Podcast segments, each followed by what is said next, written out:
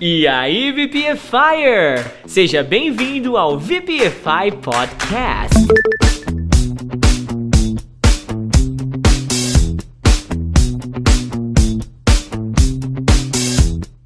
Você quer saber as melhores dicas de inglês da Podosfera, você deu play no podcast certo. Eu sou o Teacher Du Eu sou o Teacher Baby. E eu, Teacher Juan. e juntos nós vamos trazer 7 dias de conteúdo em menos de uma hora. VPFI!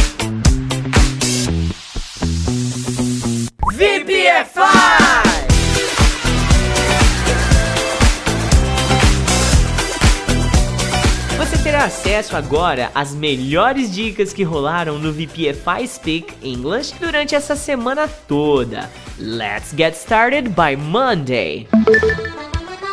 VPFI! Pronto para começar a sua jornada no VPFI? Isso vai ser muito mais do que uma página de obrigado por nos escolher. Aqui você vai entender a real essência do nosso projeto, entender nossa metodologia e saber como nós vamos guiar e caminhar lado a lado contigo até a fluência.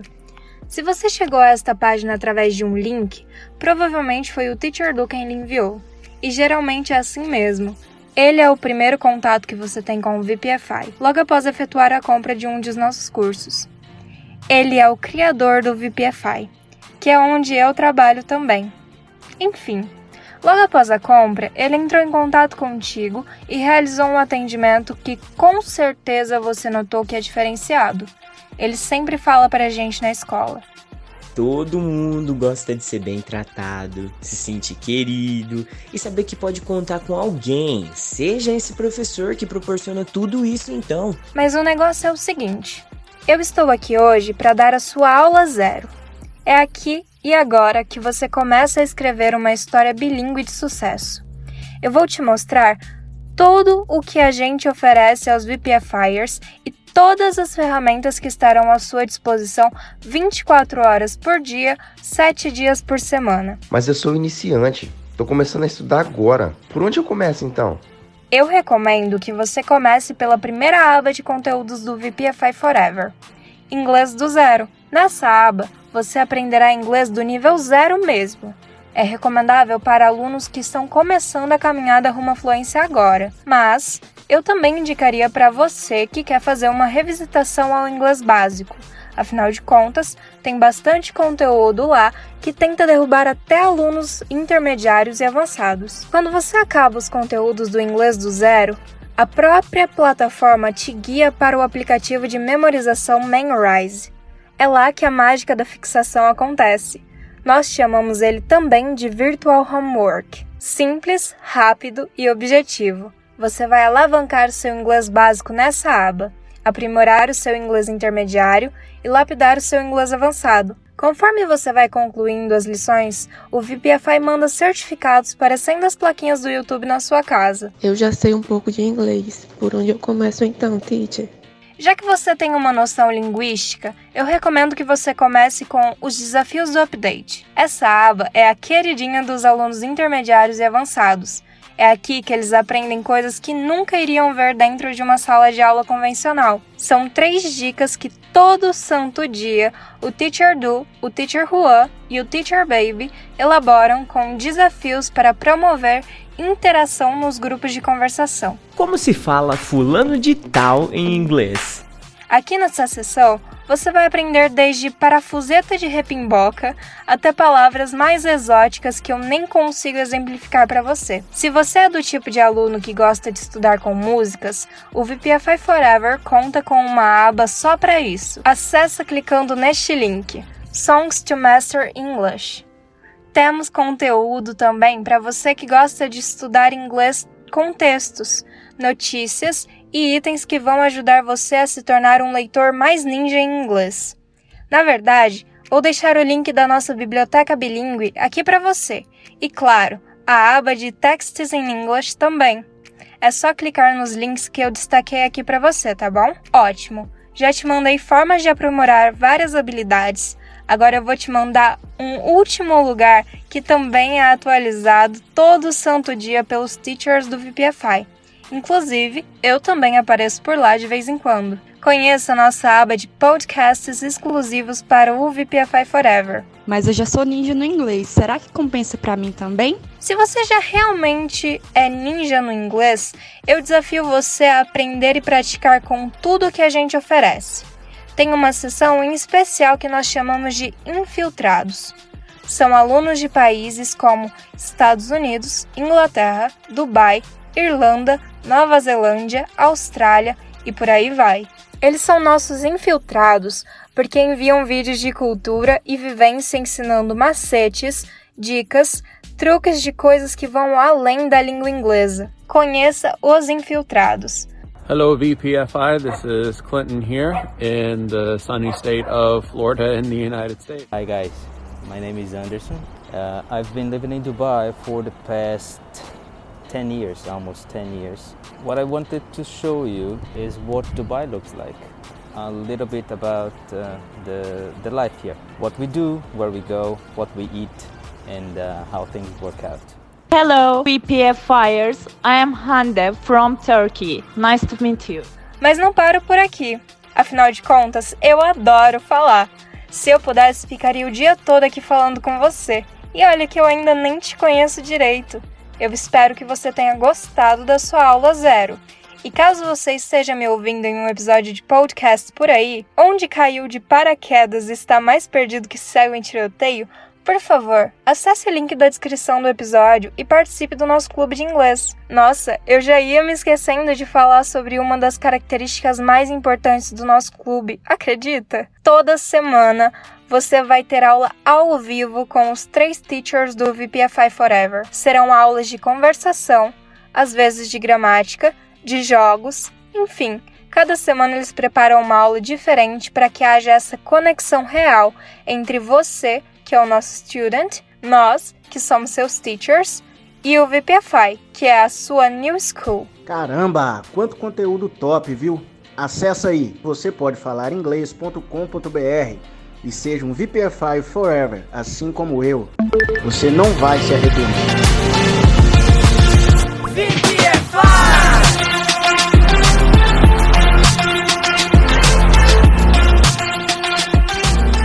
Hey, this update today is not aimed for beginners, not also for kids, alright? We're gonna be talking about the expression birthday suit, and you need to be not ashamed if you really want to learn this new expression, alright? VPFI!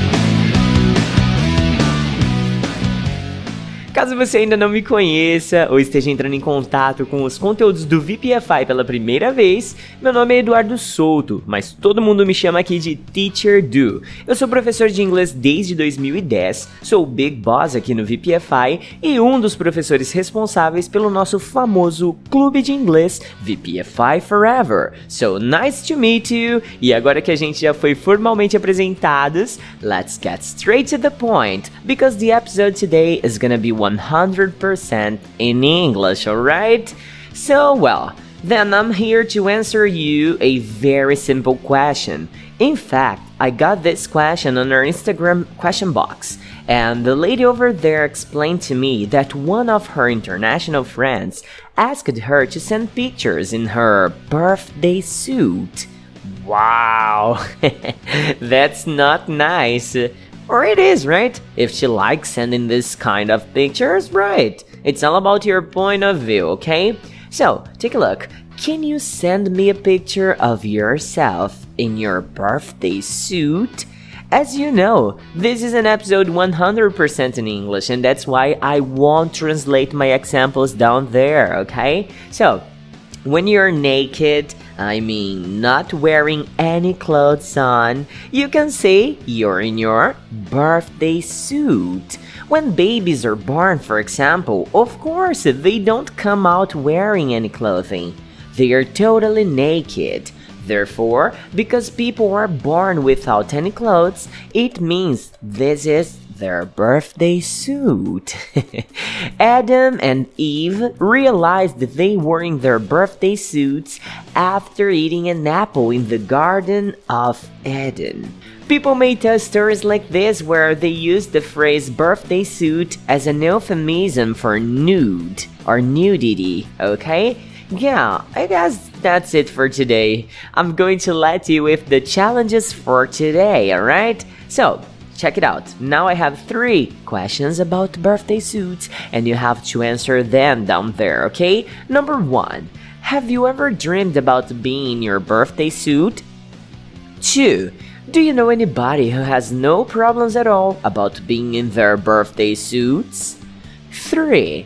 What would you do if you were stolen in the street and the damn robber let you in your birthday suit? Alright, VPFire, have a great one!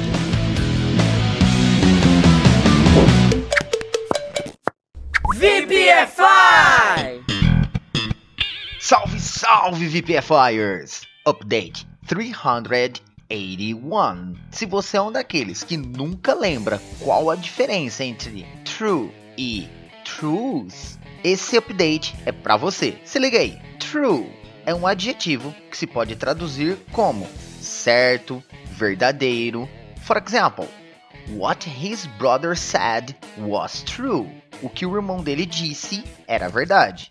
I didn't know the true value of the moment. Eu não sabia o valor verdadeiro daquele momento. Truth é um substantivo que quase sempre vem acompanhado de um the.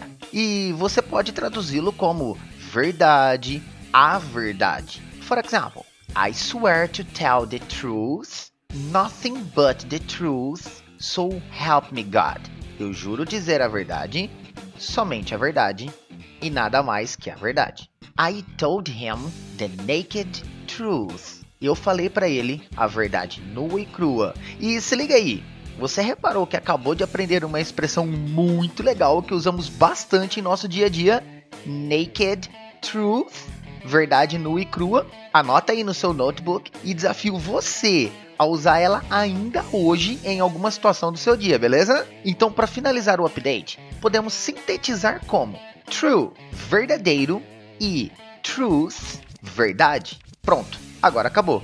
E aí, curtiram? Espero ter ajudado. E agora vamos para os desafios do Update 381. Number 1. Eu não acredito nele. Eu não sei as suas verdadeiras intenções. Number 2. É verdade que eles vão se casar?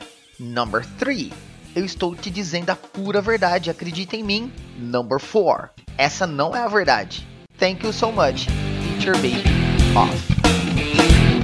Quantas palavras você precisa saber de fato para ser fluente em inglês? E hoje eu vou falar sobre a quantidade de palavras que devem ser adquiridas e como adquiri-las para que você atinja a fluência. Are you ready to rock? VPFI!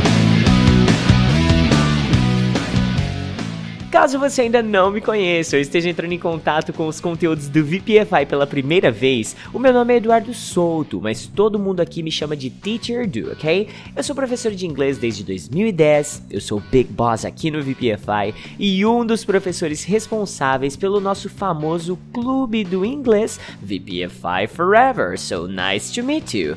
E agora que a gente já foi formalmente apresentados, let's get straight to the point, right?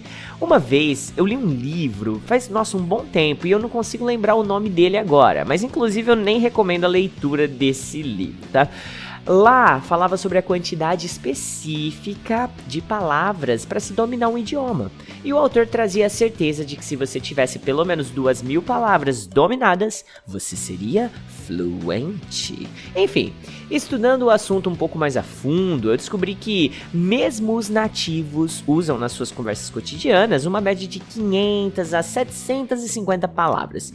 E por mais que dezenas e dezenas de palavras novas sejam acopladas aos dicionários todos os dias, eles usam o básico do básico do idioma, sabe?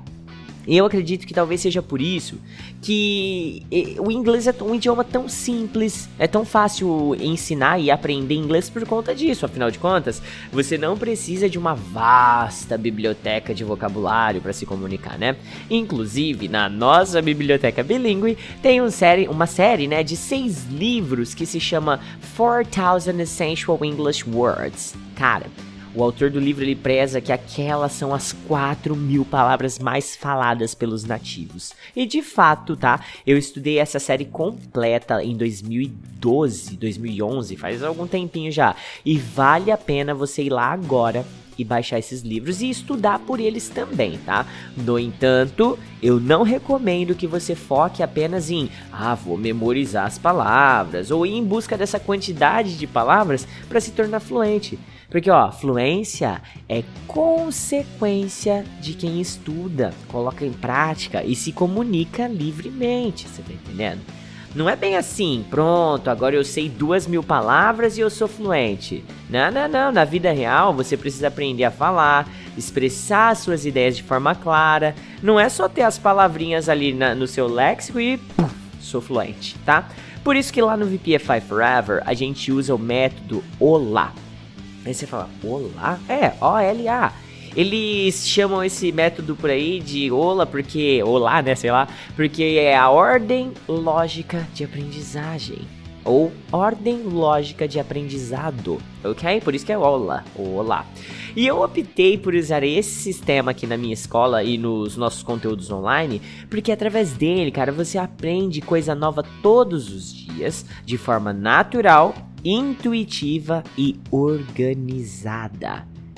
É, aí é, aí é o, a chave da questão. Você não fica para, é, é, em contato com aquelas aulas chatas que você sente sono só de ouvir, sabe?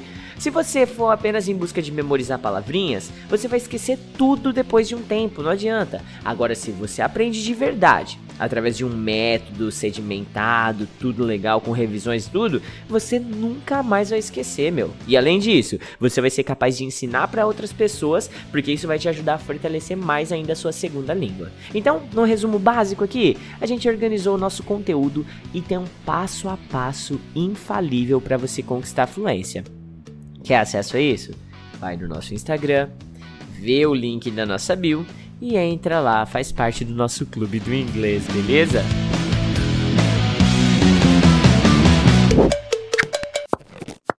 VPFI!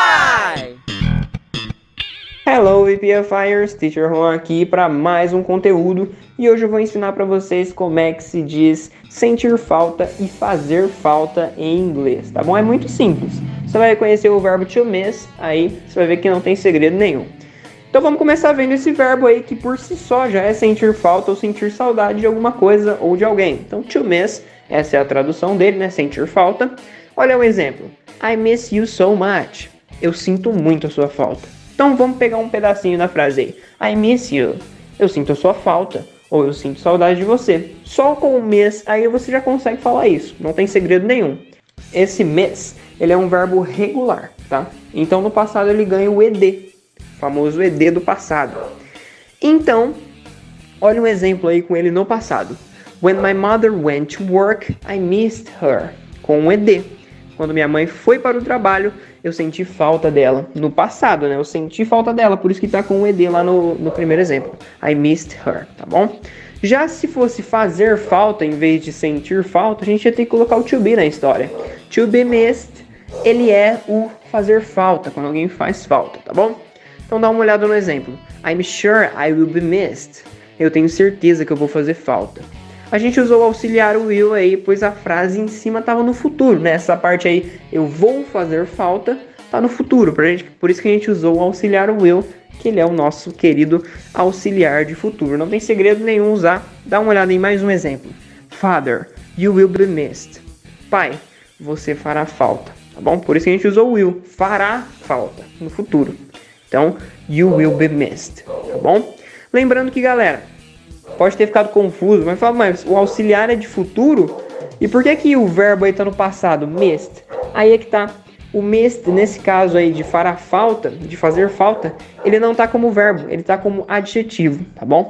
Então não se confundam. O missed sozinho lá de cima, esse sim é um verbo. Já o missed aí junto da expressão fará falta, não é um verbo, tá bom? Então muito cuidado. Agora você tem aí os três desafios da alegria, tá? Cachorrada tá louca, que a cachorrada não para de latir. Deixa eu mudar de cômodo aqui, puta que pariu. Eita! Corta isso aí, hein, querido. Obrigado. Então agora você tem os três desafios do update, tá bom? Para você praticar tudo isso aí que a gente viu. Agora tem um carro aqui de som. Então, para você praticar tudo isso que a gente viu, você vai ter os três desafios aí do update, tá bom? Então vamos lá. Desafio número 1. Um, você foi embora e eu senti saudade de você. Desafio número 2.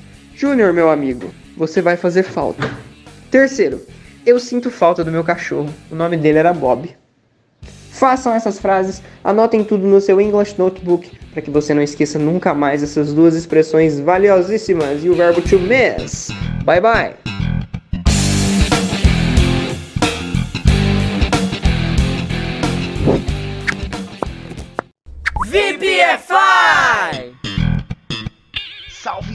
Salve, VPFIers! Update 384. Me diz aí, você é bom pra play it by ear? Como um bom brasileiro, sabe fazer isso como ninguém. Ops, peraí, já ia me esquecendo.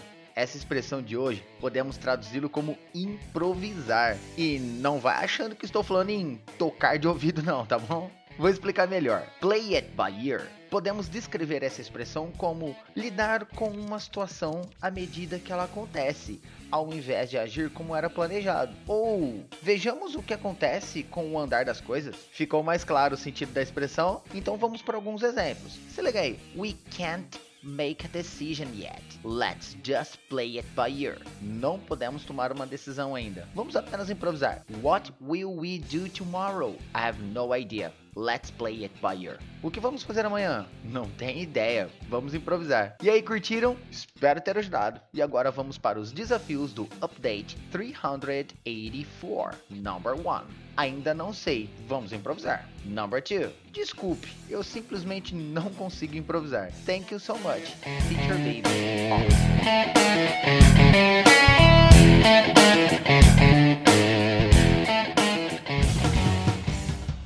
Eu preparei aqui um exercício bem legal e bem desafiador para você praticar muito seu inglês, tá? Hoje a gente vai trabalhar a conjugação verbal para o simple present. So, are you ready to rock? VPFI!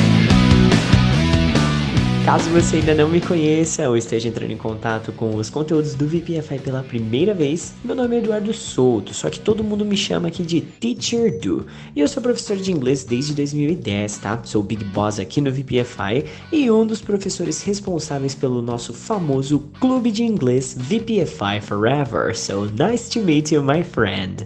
E agora que a gente já foi formalmente apresentados, let's get straight to the point, alright?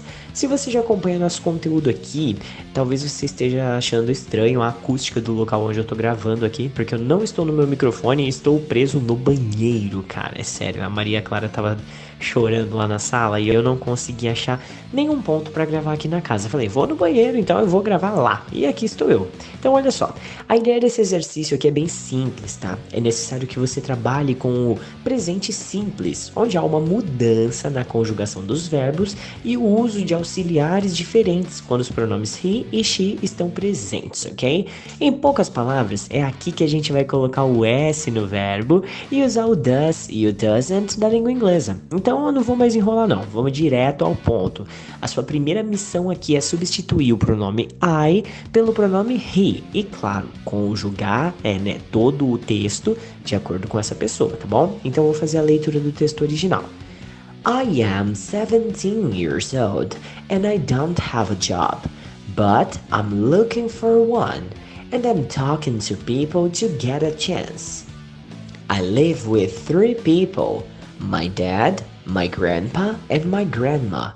I generally do some works in the neighborhood to get some cash. I clean the yards and the gardens. I walk with people's dogs. I go to the supermarket for people. I organize the sidewalk of the houses, I wash the car of the neighbors, and many other things. I am finishing the high school and soon I will get a job to help the family. Então olha aí que beleza, esse textinho não é um texto complexo, tá? Mas caso você tenha começado a estudar agora e não entende nadinha sobre conjugação verbal, eu recomendo que você transcreva esse texto aí no seu English Notebook e realize a tradução, anotando tudo que você achar importante, porque ó, tem bastante vocabulário legal para você aprender aí, beleza? Nós iniciaremos nessa semana já as videoaulas falando sobre os tempos verbais para você. E logo após isso, teremos também vários exercícios, como estes aqui, pra, disponível para você praticar muito, alright? Ó, a correção desse texto tá dentro da nossa plataforma. É só acessar e corrigir depois que você terminar, tá bom? So, that's it for today, my friends. Talk to you later, VPFire. Have a great one.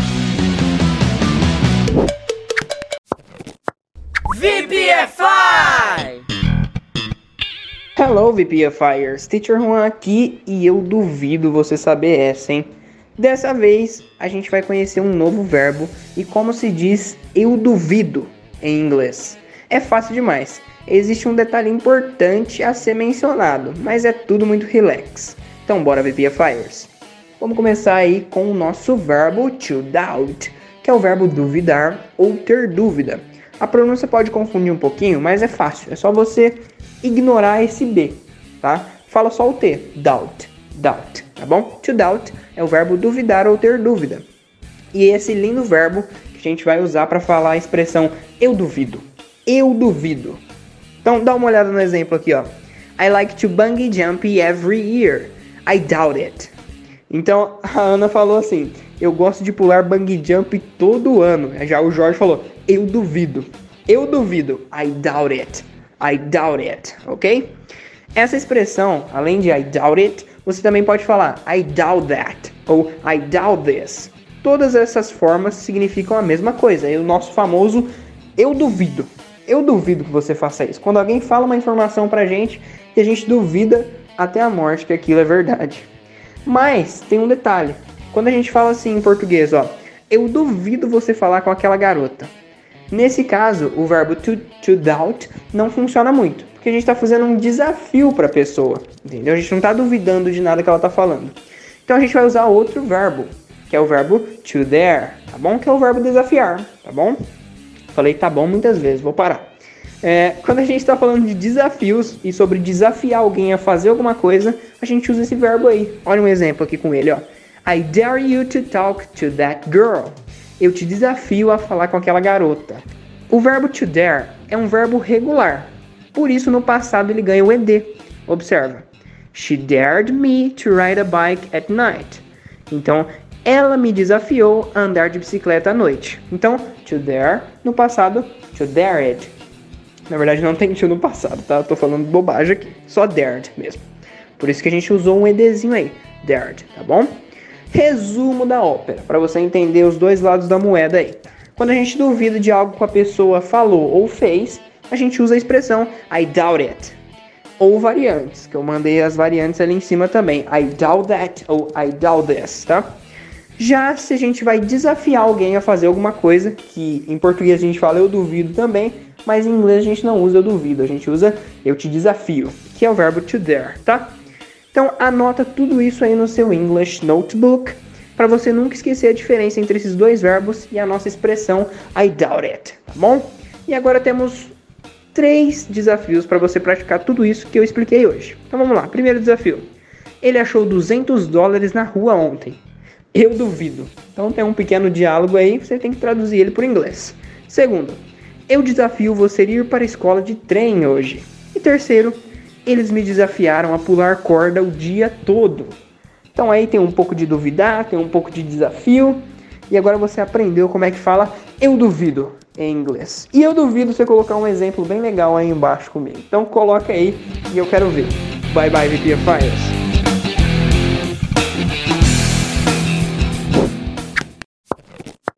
VPFI! Salve, salve, VPFires! Update 387. Confundir onde colocar o no longer é um erro bastante comum e vamos tentar resolver essa treta hoje. Lembrando que a tradução de no longer é não mais, já não. Agora se liga aí. Se usamos qualquer verbo no auxiliar, vem antes do verbo. For example, at that moment I realized that I no longer loved him. Naquele momento, percebi que já não o amava mais. Agora, quando usamos com um verbo auxiliar do tipo to be, to do, to have e etc., colocamos o no longer depois. For example, John, Peter, and Harry are no longer friends. They had an argument. John, Peter e Harry não são mais amigos. Eles tiveram uma discussão. E aí, curtiram? Espero ter ajudado. E agora vamos para os desafios do Update 387. Number 1. Nós não mais moramos no Brasil. Nós mudamos para os Estados Unidos. Number 2. Não era mais seguro ficar na cidade. Tivemos que sair imediatamente. Thank you so much, Teacher Baby. Vamos voltar a 1987 em uma viagem ao tempo que vai te ensinar muito inglês através de uma canção que vai te transformar em uma pessoa melhor. Aperte o cinto aí, ok? VPFI! Caso você ainda não me conheça ou esteja entrando em contato com os conteúdos do VPFI pela primeira vez, o meu nome é Eduardo Souto, mas todo mundo me chama de Teacher Do por aqui, ok? Eu sou professor de inglês desde 2010, sou Big Boss aqui no VPFI e um dos professores responsáveis pelo nosso famoso clube de inglês VPFI Forever. So nice to meet you. E agora que a gente já foi formalmente apresentados, let's get straight to the point, alright? Hoje nós vamos analisar uma música do rei do pop. Agora o Juanzinho vai à loucura, ok? Eu tô falando da canção Man in the Mirror, do Michael Jackson. Essa canção foi sugerida pelo nosso querido amigo VPFire Isaac, alright? Então vamos começar pelo começo, né? Vamos começar pelo começo. E como já é tradição aqui nas nossas análises musicais, eu sempre começo pela leitura da letra, tá bom? Só que tem um detalhe, um detalhe bem importante, tá? Essa música, ela tem quase 6 minutos de duração tá? Então eu vou ler a letra em inglês e já vou explicando tudo que ela tem de interessante para você aprender, anotar aí, ok? Então bora lá, papel e caneta na mão e vai pausando o áudio caso você quiser fazer anotações mais precisas. E claro, vai repetindo aí a letra comigo, alright? Então vamos lá. I'm gonna make a change. Eu vou fazer uma mudança. Esse gonna nada mais é do que a contração do going to, ok? Então, gonna, I'm gonna, alright? Vamos descendo aí, ó. For once in my life, de uma vez em minha vida. Essa expressão for once é quando alguma coisa acontece de uma vez. Se você falar, por exemplo, de uma vez por todas, for once and all, ok? Então, descendo. It's gonna feel real good. Isso vai fazer muito bem. Gonna make a difference. Vou fazer uma diferença. Gonna make it right. Vou fazer o certo, o que é direito, tá? O toque que você tá ouvindo aqui de fundo é dessa canção. E assim, cara, é um ritmo delicioso de se ouvir. Agora, com essa letra aqui, faz muito sentido e tem um motivo real do porquê ela ficou em primeiro lugar na Billboard, top 100 dos Estados Unidos por duas semanas consecutivas, não é mesmo? Vamos continuando aqui, ó. As I turn up the collar on, enquanto eu dobro a gola, my favorite winter coat, do meu casaco de inverno favorito. This is, oh sorry, this wind is blowing mind. Este vento está soprando minha mente. Só que você percebeu aqui que o blowing my mind, ele tá negritado, né? Então, ele pode ser também quando você fala que alguma coisa blow your mind, é porque faz você se perder em pensamentos, explode a sua cabeça em pensamentos, ok? É bem interessante você anotar essa expressão aí, tá? I see the kids in the streets. Eu vejo as crianças nas ruas with not enough to eat sem o suficiente para comer. Who am I to be blind? Quem sou eu para me fazer de cego? Pretending not to see their needs. Fingindo não ver as necessidades deles. Aqui tem algumas coisas legais que eu separei para te ensinar. Por exemplo, no começo da estrofe tem o turn up, que aqui você conhece o verbo turn como virar. Quando você usa o phrasal verb turn up, vira dobrar, ok? Aí logo embaixo tem o blind, que é a pessoa cega, ok?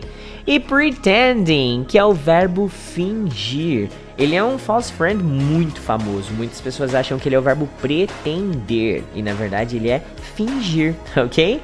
E o needs aqui? Você deve estar tá falando, cara, que estranho. Eu sempre vi o need como um verbo e aqui ele está como um substantivo.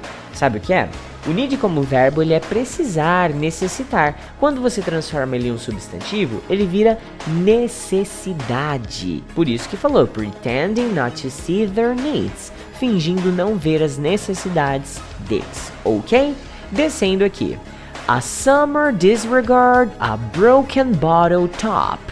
Um verão ignorado. Olha só, esse disregard é o verbo desacatar, desdenhar. Só que aqui na canção ele é trazido como desprezo, desconsideração. É, foi realmente ignorado, entendeu? E aqui tem um negócio legal: a broken bottle top. O bottle top, você já aprendeu comigo mesmo que bottle é garrafa. Quando você fala em bottle top, é a parte de cima da garrafa, ou seja, o gargalo. Sabe aquele pescocinho ali? É isso, ok? Agora descendo, ó. And a one man soul. E a alma de um homem. Caso você não saiba, soul é alma, beleza? They follow each other on the wind, you know. Eles seguem uns aos outros no vento você sabe. Aqui ele tá fazendo uma referência, tipo assim, é, eles andam em fila para tentar cortar o vento frio, né? Porque nem em casa eles têm, imagina blusa de frio, essas coisas. Não tem, né, galera? E descendo, ó. Cause they got nowhere to go. Porque eles não têm lugar nenhum para ir, ok? Como eu disse, sem casa, sem teto, né? That's why I want you to know. É por isso que eu quero que você saiba. Esse, essa é uma expressão pronta que você tem que anotar no seu English Notebook.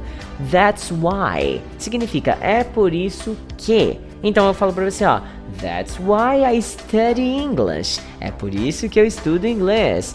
That's why I like to eat uh, Japanese food. E aí você vai é, justificando uma resposta, beleza? Apesar dessa canção não ter sido escrita pelo Michael, ele meio que encomendou essa canção aqui e ela, ele queria uma canção que passasse a seguinte mensagem. Ele falou assim, ligou pro produtor, falou: "Ô produtor, seguinte, cara, acha para mim aí uma letra que fala sobre mudança e a mudança que a gente quer ver no mundo, ela tem que começar dentro da gente mesmo. Tá entendendo? É esse tipo de música que eu vou querer para esse álbum aqui. E ele acertou na pedida, né? Mas vamos continuando aí, ó. I'm starting with the man in the mirror. Eu vou começar com o homem no espelho. No caso, se você fizer uma leitura simples da letra, tá querendo dizer que ele vai começar consigo mesmo. O homem no espelho ninguém mais é do que ele mesmo. E mirror em inglês é espelho, ok? Descendo. I'm asking him to change his ways. Eu vou pedir que ele mude as atitudes dele. Esse change his ways tá falando sobre o comportamento, sobre o modo de viver, entendeu? A atitude da pessoa mesmo, tá? And no message could have been any clearer. E nenhuma mensagem poderia ter sido mais clara. If you want to make the world a better place, se você quer fazer o mundo um lugar melhor, take a look at yourself and then make a change dê uma olhada em si mesmo. Então, faça uma mudança. Isso aqui é, é, profundo, né? Eu acho que é a parte alta da música, cara. É lindo de ouvir ele cantando isso. É emocionante de verdade. É muito boa essa parte da música. Aí ele fica com. Aí eu não sei se é tão interessante quanto, né, Juan?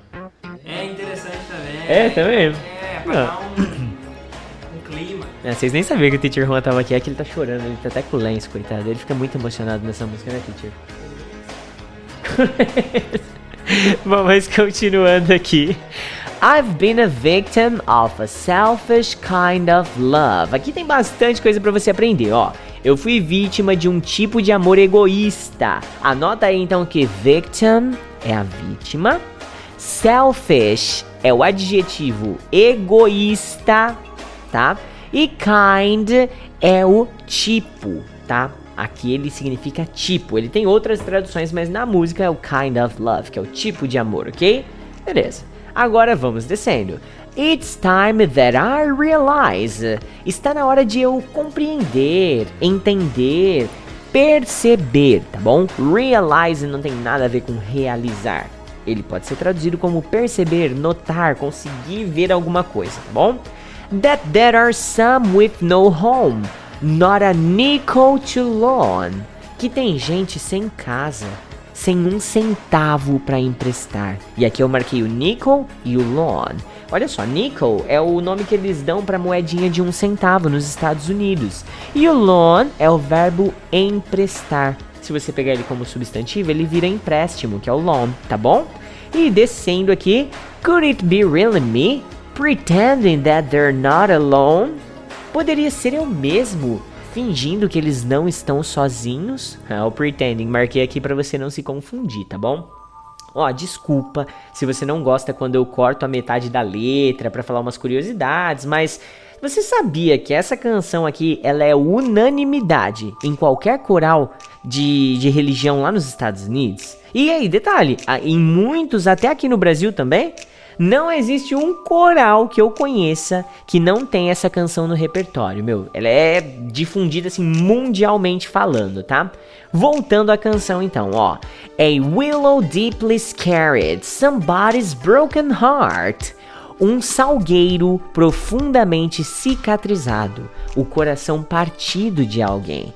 Esse Willow, eu confesso que eu também não sabia, mas para fazer esse episódio, essa aulinha aqui, eu tive que pesquisar. E o nome desse é uma planta, uma árvore, na verdade, que se chama salgueiro chorão é uma planta que é, sai uma aguinha dela, é como se ela estivesse constantemente chorando. Então ele falou aqui, um salgueiro profundamente cicatrizado, tá bom? Bem bacana você anotar algumas dessas palavras caso você for utilizar. E descendo, and a washed out dream. E um sonho desbotado, amarelado, que foi deixado para trás, abandonado, entendeu? Washed. Wash é o verbo lavar. Quando você tem aí o adjetivo wash it out, é porque você está falando sobre algo desbotado, amarelado, que já foi muito utilizado, tá bom? E descendo. They follow the pattern of the wind, you see. Eles seguem o rumo do vento, você vê. E pattern é a palavra que significa padrão. Só que aqui a gente traduz ela como rumo, que faz muito mais sentido, tá bom? Cause they got no place to be porque eles não têm lugar para estar, ok? Você vê esse cause, ele é a mesma coisa que o because, só como se fosse abreviado, tá bom? E descendo, That's why I'm starting with me. É por isso que eu vou começar comigo. Ó, oh, that's why aí que eu pedi para você destacar ali em cima aparecendo de novo aqui.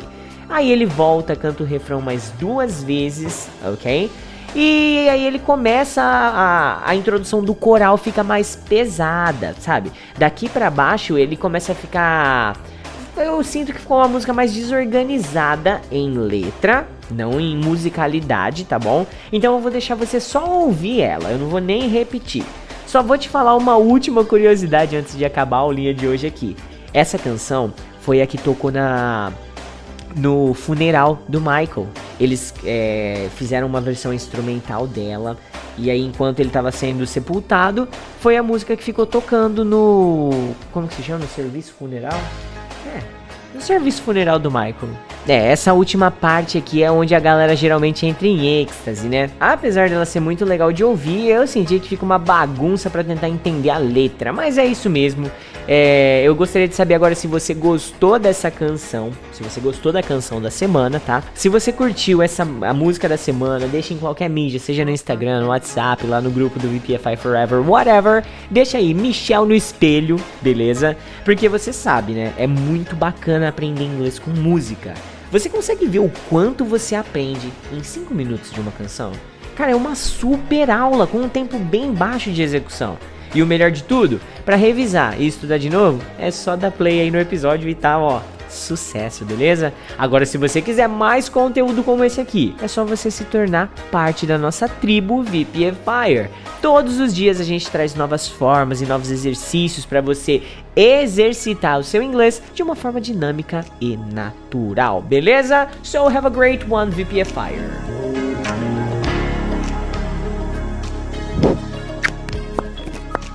VPFI!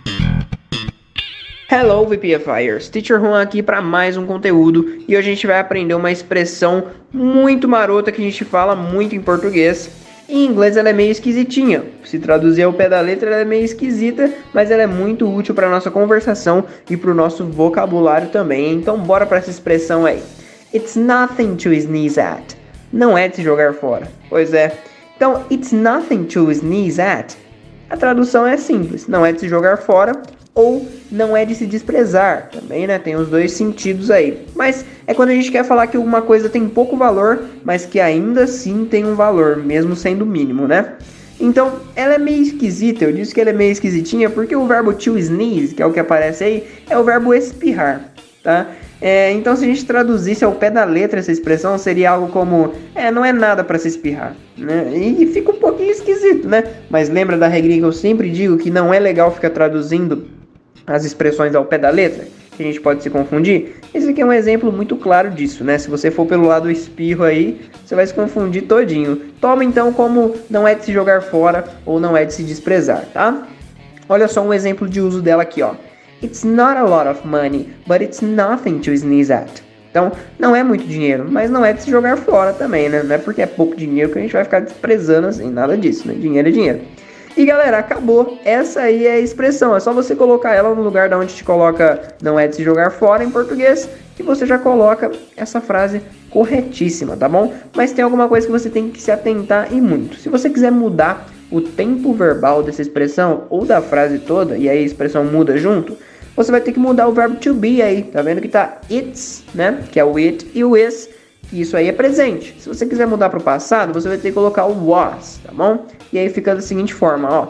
I won only two times this competition. It was nothing to sneeze at. Então, eu ganhei apenas duas vezes essa competição. Não foi de se jogar fora. Não foi de se jogar fora lá no passado. Por isso eu coloquei it was nothing to sneeze at, tá bom? Então, quando eu ganhei as duas vezes essa competição, não foi se jogar fora, a experiência não foi de jogar fora, mesmo, mesmo que foi apenas duas vezes, não foi se jogar fora.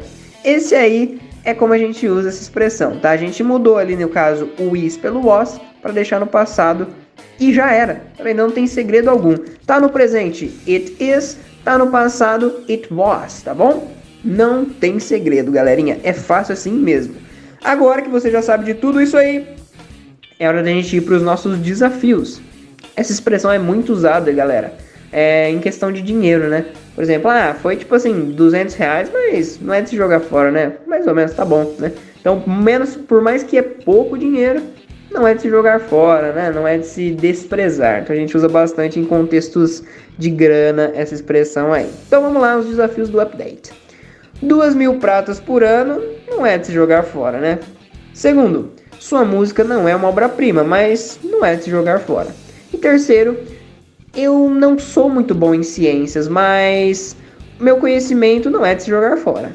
Então tem três frasezinhas marotas aí com bastante palavrinhas até que interessantes. Se você quiser ver a correção, entra lá na plataforma, você que é um VPFI Forever, entra lá que é sucesso, vai ter lá as três respostas para você corrigir as suas questões, ok? Anote essa expressão no seu English Notebook and bye bye!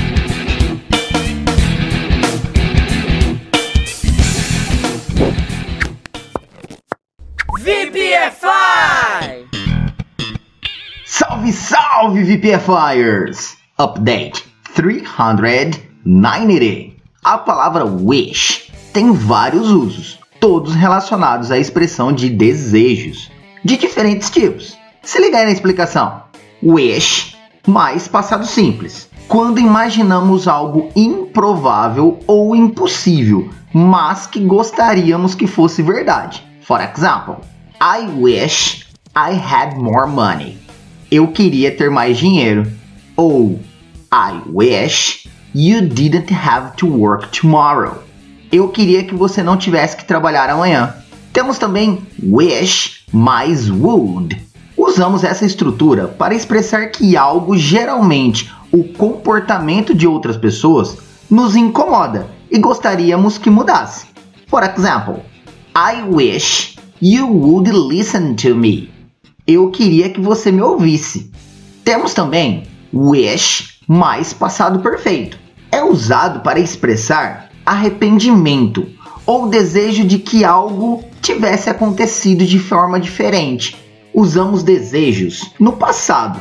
For example, I wish I had broken up with her sooner. Eu gostaria de ter terminado com ela mais cedo. Finalmente, wish é amplamente usado em frases definidas para transmitir bons votos, geralmente associados a uma celebração ou evento específico.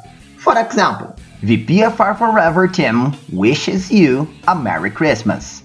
O time VPFI Forever deseja a vocês um Feliz Natal. E aí, curtiram?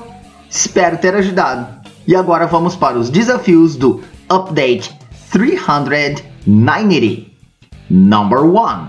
Eu gostaria de poder falar alemão. Number 2. Eu gostaria que você fumasse um pouco menos. Number 3. Eu gostaria de ter prestado mais atenção. Number 4. Eu te desejo um feliz aniversário. Thank you so much, Teacher Baby. Off.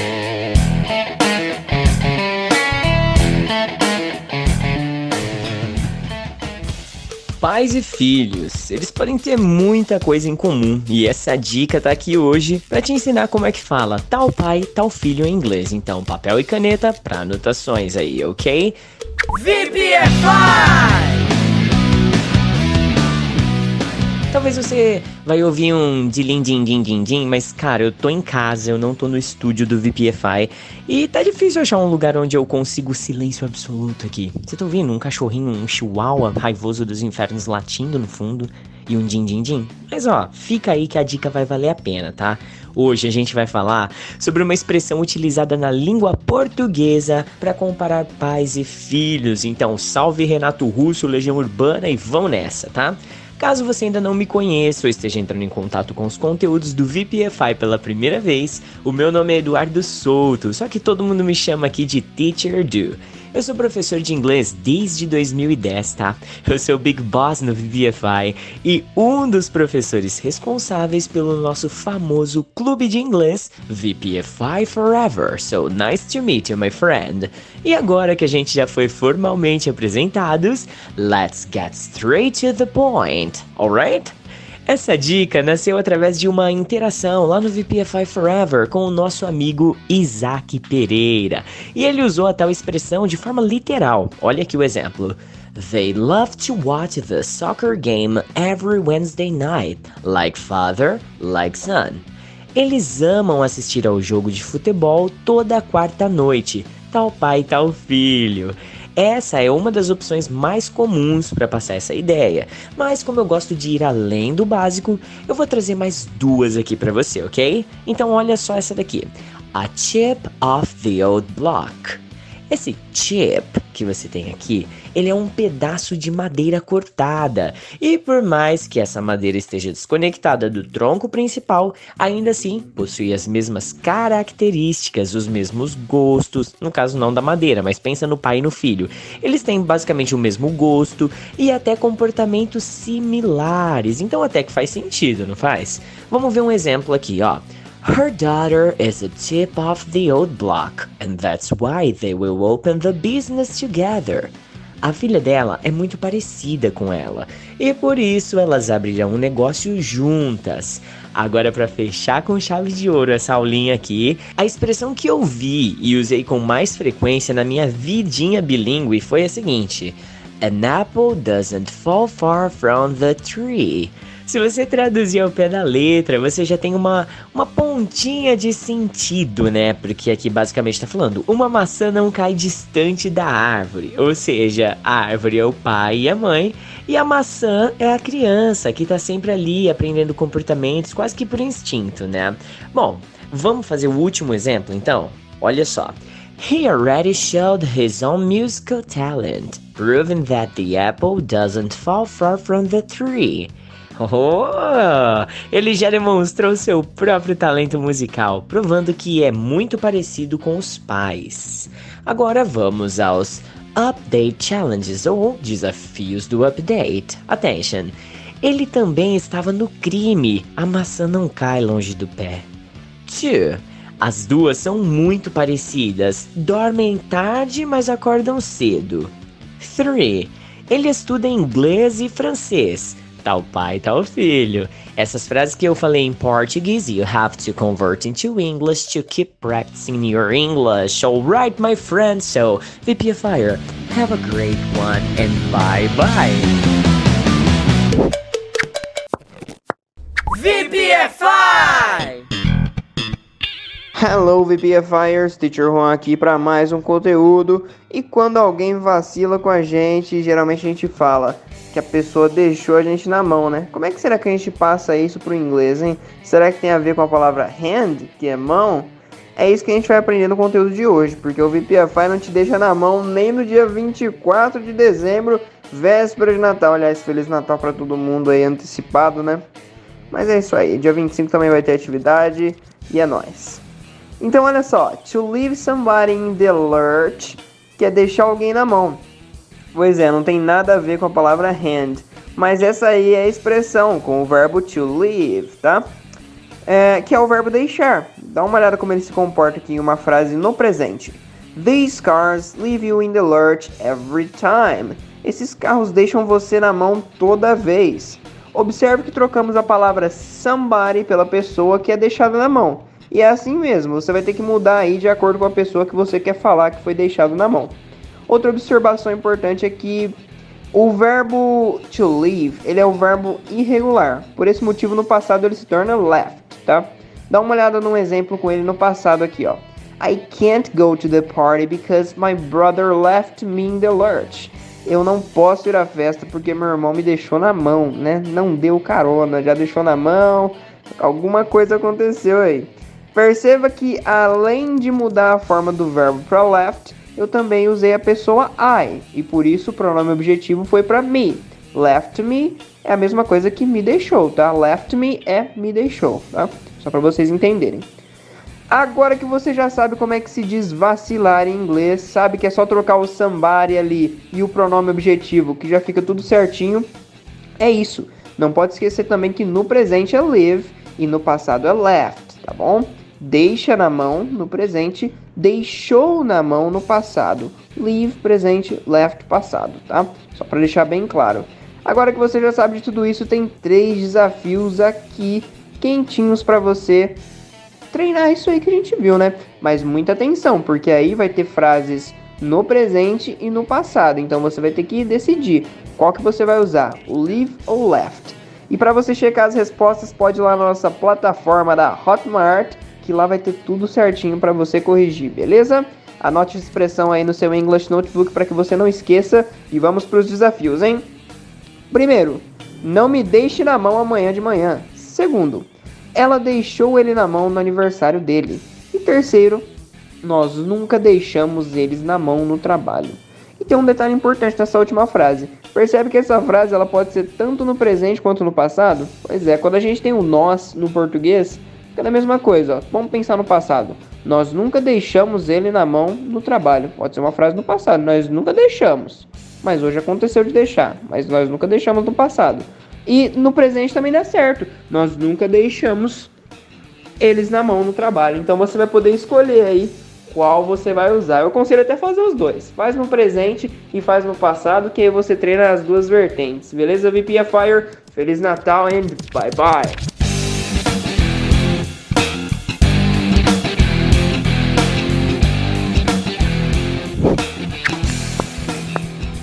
VPFI! Salve, salve, VPFires! Update 393 Common e Mutual são frequentemente confundidos ao tentar traduzir algumas expressões ao pé da letra, como amigos em comum para common friends, sendo que o correto é mutual friends. Vamos entender a diferença?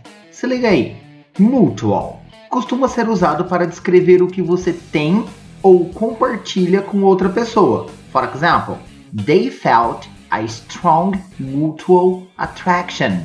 Eles sentiram uma forte atração mútua. She disliked Paul and the feeling was mutual. Ela não gostava do Paul e o sentimento era mútuo.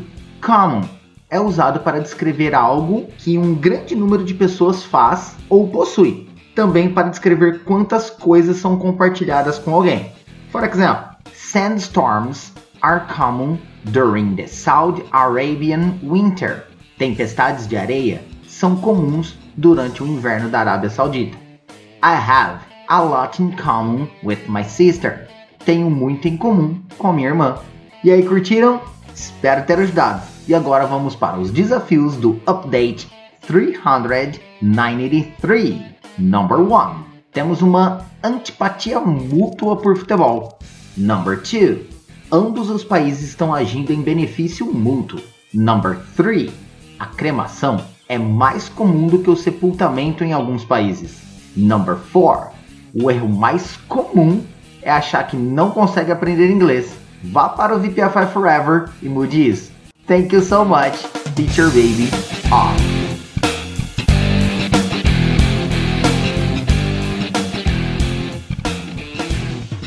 Na aulinha de hoje, nós vamos falar sobre diferentes formas de se dizer que está ocupado em inglês, tá? Só que hoje a gente vai muito além da palavra busy, que várias pessoas conhecem e pronunciam de forma incorreta. VPFI! Caso você ainda não me conheça ou esteja entrando em contato com os conteúdos do VPFI pela primeira vez, o meu nome é Eduardo Souto, só que todo mundo aqui me chama de Teacher Do.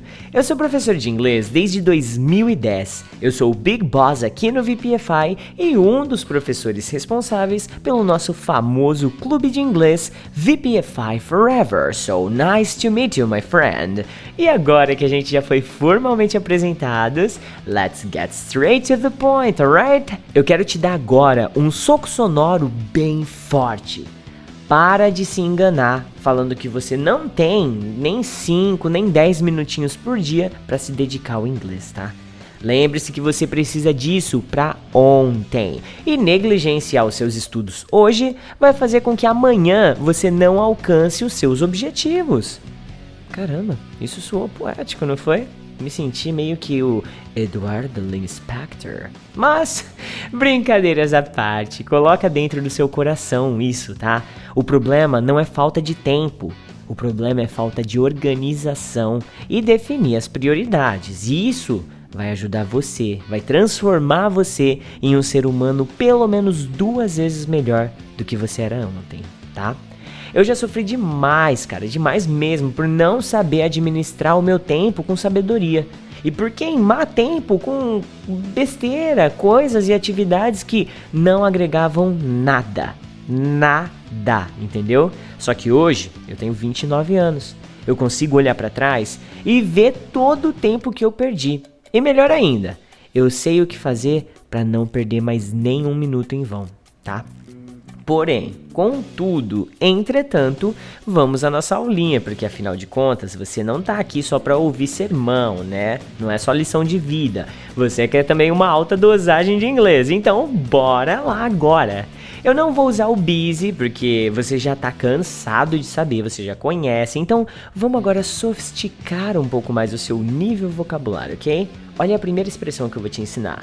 I'm all booked up. I'm all booked up. E talvez você não saiba que book, que é o livro, isso eu tenho certeza que você sabe. Mas você sabia que ele também pode ser um verbo? Hum, então anota aí agora. To book é o verbo reservar. Ele é utilizado muito para reserva em hotel, por exemplo, reserva de mesas em restaurantes. Basicamente, quando você usa essa expressão aqui, I'm all booked up, você quer dizer que você está todo reservado, ou seja, sem agenda disponível, entendeu? Olha o exemplo que eu criei aqui para você contextualizar isso melhor. I'm all booked up today, but I could fit you in on Monday. Eu tô todo lotado hoje, mas eu poderia encaixar você na segunda-feira. Já vai anotando aí, anota o exemplo no seu English Notebook, depois você cria os seus próprios exemplos também, tá legal? Vou te passar a segunda expressão. I'm swamped. Olha só que palavra diferente. I'm swamped. Anota aí swamp é o brejo, o pântano e coisas nesse estilo assim. Só que se você usar essa palavrinha como verbo, ele pode significar sobrecarregar alguma coisa ou alguém. Aqui no caso, você está ficando sobrecarregado. Então, olha o exemplo que eu trouxe, ó. I haven't had any time to myself recently. I'm swamped with work. Eu não tenho tido nenhum tempo para mim recentemente. Eu tô atolado com trabalho. E isso é preocupante, viu? Trabalhar é bom, eu adoro, mas eu não tenho essa sensação de estar swamped, ok? Agora vamos ver aqui, descendo, como é que vai ficar o terceiro e último exemplo, tá? I've got a lot on my plate. I've got a lot on my plate. Olha que legal essa daqui. Você sabe que plate é prato, sabe aquele prato de comida? Só que a gente não tá falando que tem muita comida no seu prato. Não é isso que eu tô querendo dizer, não. Na verdade, é que tem muitas coisas para você fazer na sua agenda. Maluco, né? Da hora. Gostou dessa, né? Eu também gostei. Então, olha o exemplo que eu preparei aqui para você contextualizar. In January, I'll start my new position and I'll have a lot more on my plate.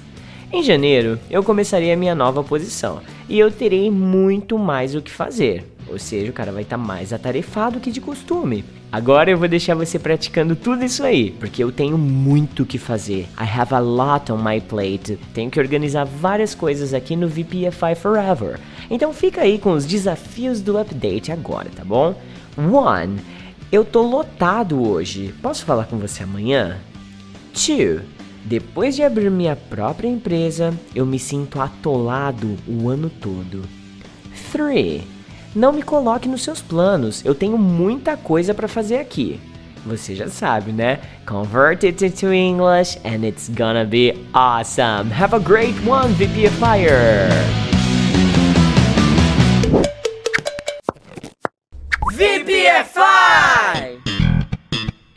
Hello VPFires, Teacher Juan aqui e no conteúdo de hoje você vai aprender como é que se diz só para ter certeza em inglês vou te ensinar duas expressões para expressar essa ideia aí de só para ter certeza, só para garantir, esse tipo de coisa.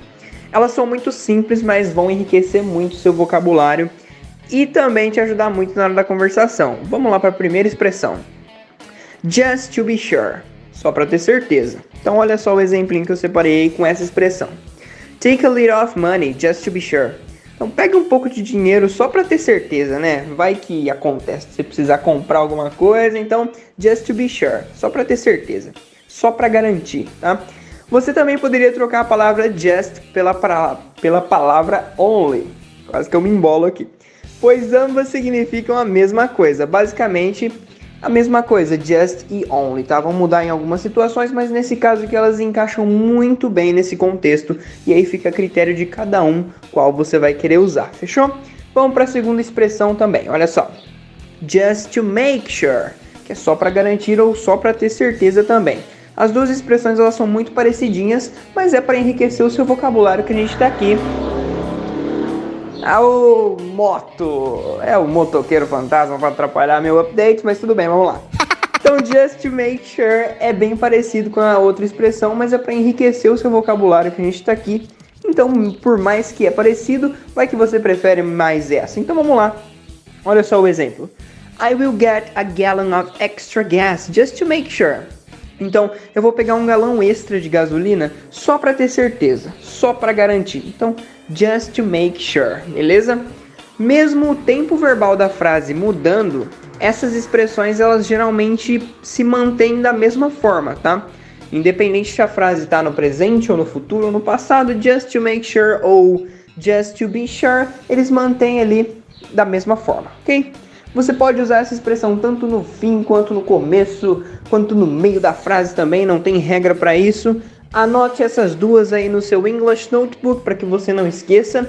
Tenta fixar uma aí na sua mente para que na hora da conversação você não esqueça, tá bom?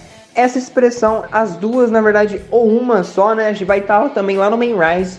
Para quem tem aí o link do Mainrise, para quem é VPFI Forever, tem o link do Mainrise aí, lá tem todas as palavras que a gente ensina aqui para você praticar, tá bom?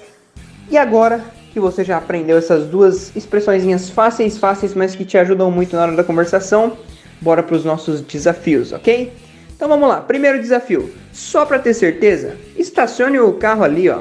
Segundo, vou ficar em casa hoje só para garantir. Terceiro, eles vão tomar um remédio só para ter certeza. Se você quiser corrigir esses desafios aí, primeiro faça-os da sua forma, façam-os como você acha que deve ser feito e depois para correção vai estar tá lá na nossa plataforma. Para quem é VPFI Forever, consegue acessar aí toda a correção para ver se ficou tudo certinho. Ok, VPFIers? See you in the next update. Bye bye. VPFI! Salve, salve, VPFIers! Remember ou remind? Essas duas palavras significam lembrar, mas são usadas para descrever situações diferentes e, portanto, são frequentemente confundidas. Vamos entender a diferença? Remember significa lembrar no sentido de lembrar de algo. For example, I will always remember your birthday. Eu sempre me lembrarei do seu aniversário. I'm sorry. I don't remember your name. Eu sinto muito, mas não me lembro do seu nome. Já o remind significa lembrar no sentido de lembrar alguém de algo. For example, remind me to water the plants. Lembre-me de regar as plantas. Remind me to buy milk on the way home. Lembre-me de comprar leite no caminho de casa. E aí, curtiram? Espero ter ajudado. E agora vamos para os desafios do Update 396. Number 1. Não me lembro de perder meus óculos. Number 2. Lembro-me de trancar a porta. Number 3. Por favor, lembre-me de ligar para mamãe mais tarde, ok? Number 4. Você me lembra alguém que conheci anos atrás. Thank you so much, Teacher Baby Off. Pode ser que muitos de vocês não estejam aqui até agora, mas se você chegou até aqui é porque você gostou desse layout. Caso contrário, você estaria até o final só para dar um feedback super negativo pra gente. Nossa, eu escutei até o final para ter certeza, mas é uma bosta. É. Meu Deus. Beleza, ó, manda. Já vamos fazer né? pior. Vamos fazer pior. Nossa, pior Cria a hashtag mais insana que você conseguir. Que tem a ver pra gente saber que você chegou até aqui. Exatamente. Fechadinho? Vambora agora? É, hora, né? Então vamos. Já cancela esse áudio. Cancela não. Na verdade, para de gravar, né? É... Tchau, BBFire! Não, ali no, no bagulho.